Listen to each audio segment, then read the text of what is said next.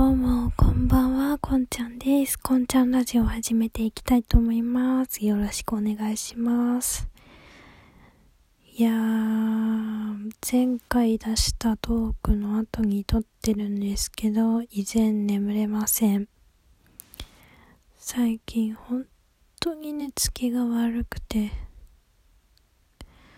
どうやったらね、寝つきが良くなるのか。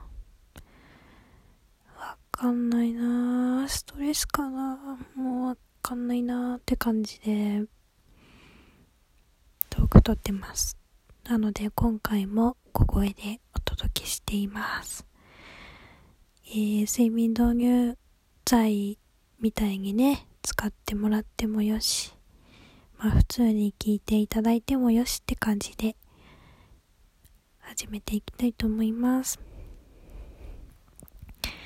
えー、今回ね、話そうと思ってたことは、動物の森の話をしようかなと思っててね、あの、先日、スイッチの動物の森、なんだっけな、なんか、動物の森っておいでよとか飛び出せとか、そういう風になんなんとかかんとか動物の森っていう風にね、なってて、なんとかかんとかっていうのが新しくスイッチで発売されるソフトにのね、そのなんとかかんとかの部分が何なのかっていうのを忘れてしまったんですけどね。まあスイッチ版のソフトが出されるということで、これを聞いてね、私はちょっとショックというか、って思ったんですよ。なんでかっていうとね、ちょっと私ね、3DS のね、飛び出せ動物の森買おうかなって悩んでたんですよ。でもこの情報が来たらもう 3DS のやつ買わないでスイッチの待った方がいいのかなとか思ってしまってね。でもすっごいね、動物の森やりたいなって思ってたんですよ。思ってるんですよっていうか今も。私はゲームをあんまりしないたちでですね、動物の森もやったことがあるんですけど、弟のソフトとえー、3DS を借りて、飛び出せ動物の森っていうのはちょっとだけやってたって感じなんですよ。でもね、それがすごい楽しくて、だからもういっそのことね、弟から借りるのもめんどくさいし、自分の 3DS と自分のソフト中古で買っちゃおうかなっって思ってたんですよね。今なら発売から結構時間も経ってるし、そんなに高くなく買えるんじゃないかななんて思ってた矢先に、スイッチの、ねえ、スイッチ版のソフトが出るっていうことで、えー、もうこれ、ねだって 3DS の方買っちゃったらさ、ユーザーがさ、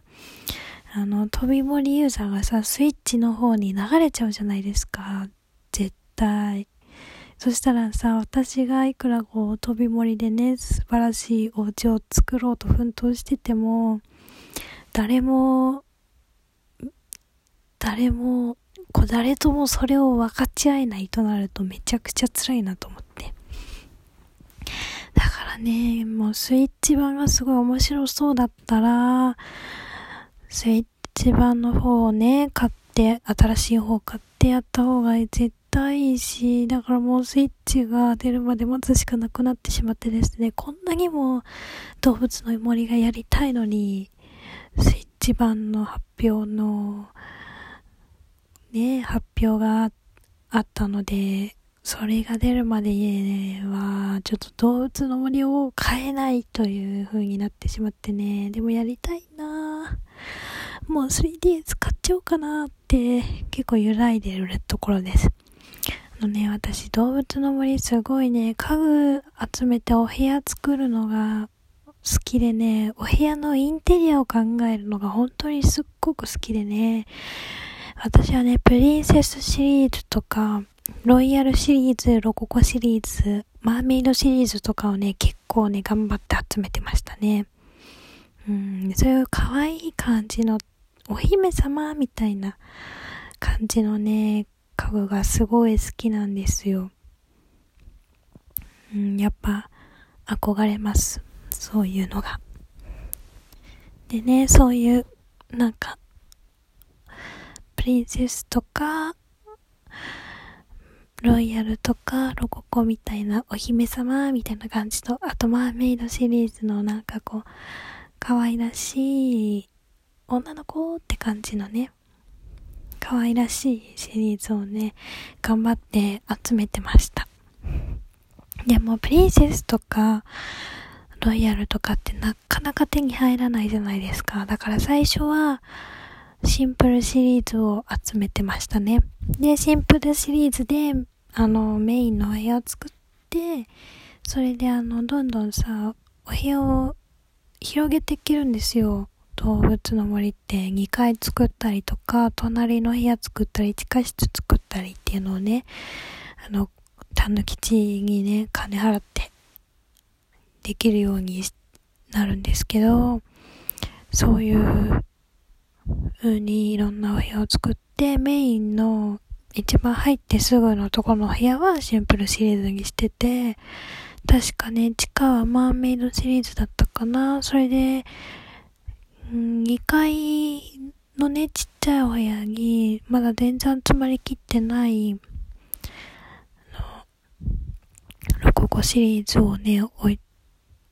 おい、ロココ？ロココかな？そうだよね、ロココでね、そうだ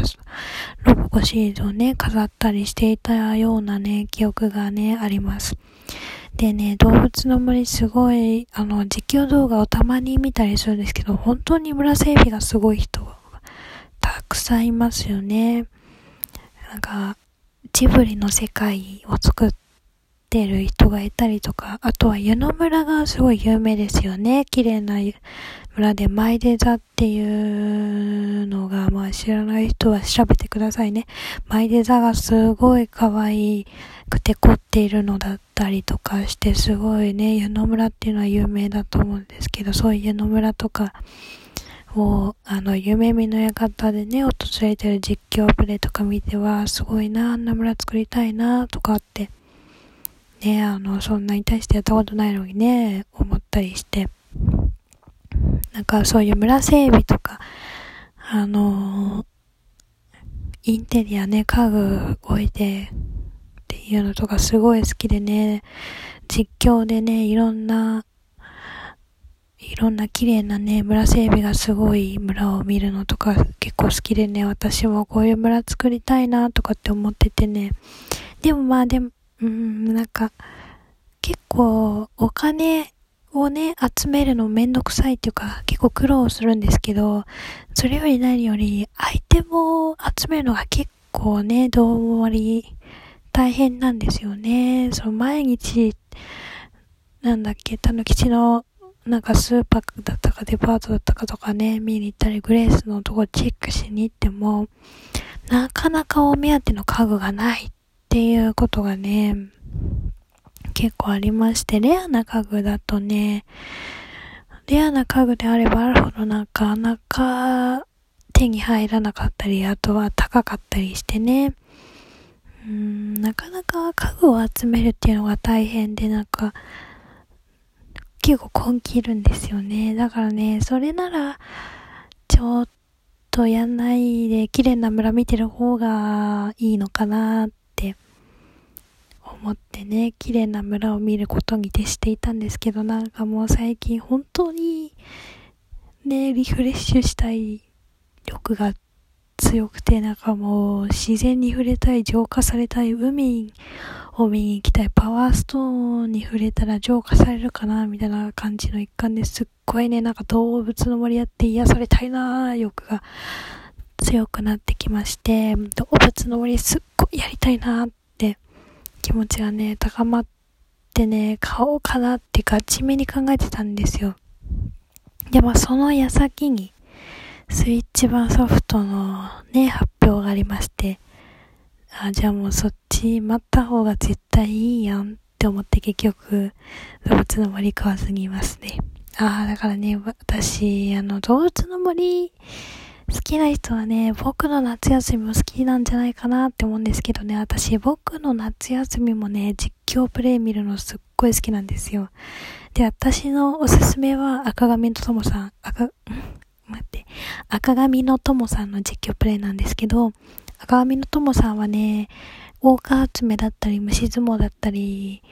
あとは会話だったりをちゃんとね、全部拾ってくれるんでね、すごいね、あの、あ、ここ見逃してるとか、なんでここ拾わないの？っていうね、もやもやが少なく見れてすっごいおすすめなんですけど、その赤髪の友さんでね、僕夏1、2、3、4すべての実況を見てね、夏はね、毎年癒されててね、うん、僕夏もやりたいなーなんて思って、うん、でも結局買ってないですね。うん。なんか、なんかめんどくさくで。でもね、僕夏好きな人は、どう森も好きなん、好きなんじゃないかなって私は思ってます。だから、どうもり好きな人は僕夏好きなんじゃないかなって思ってます。多分僕夏よりもどうもりやってる人の方が多いから、あの、どうもりめちゃハマってたって人はね、一回僕夏の実況プレイ見てみた、見て、ん？見て見て、見てみてほしいです。絶対好きだと思います。すごいね、癒されるんですよ。うん。ということで、今回はゆるゆると夜の雑談ゲームの話をしてみました。今回も聞いてくださってありがとうございました。また次回お会いしましょう。お相手はこんちゃんでした。バイバイ。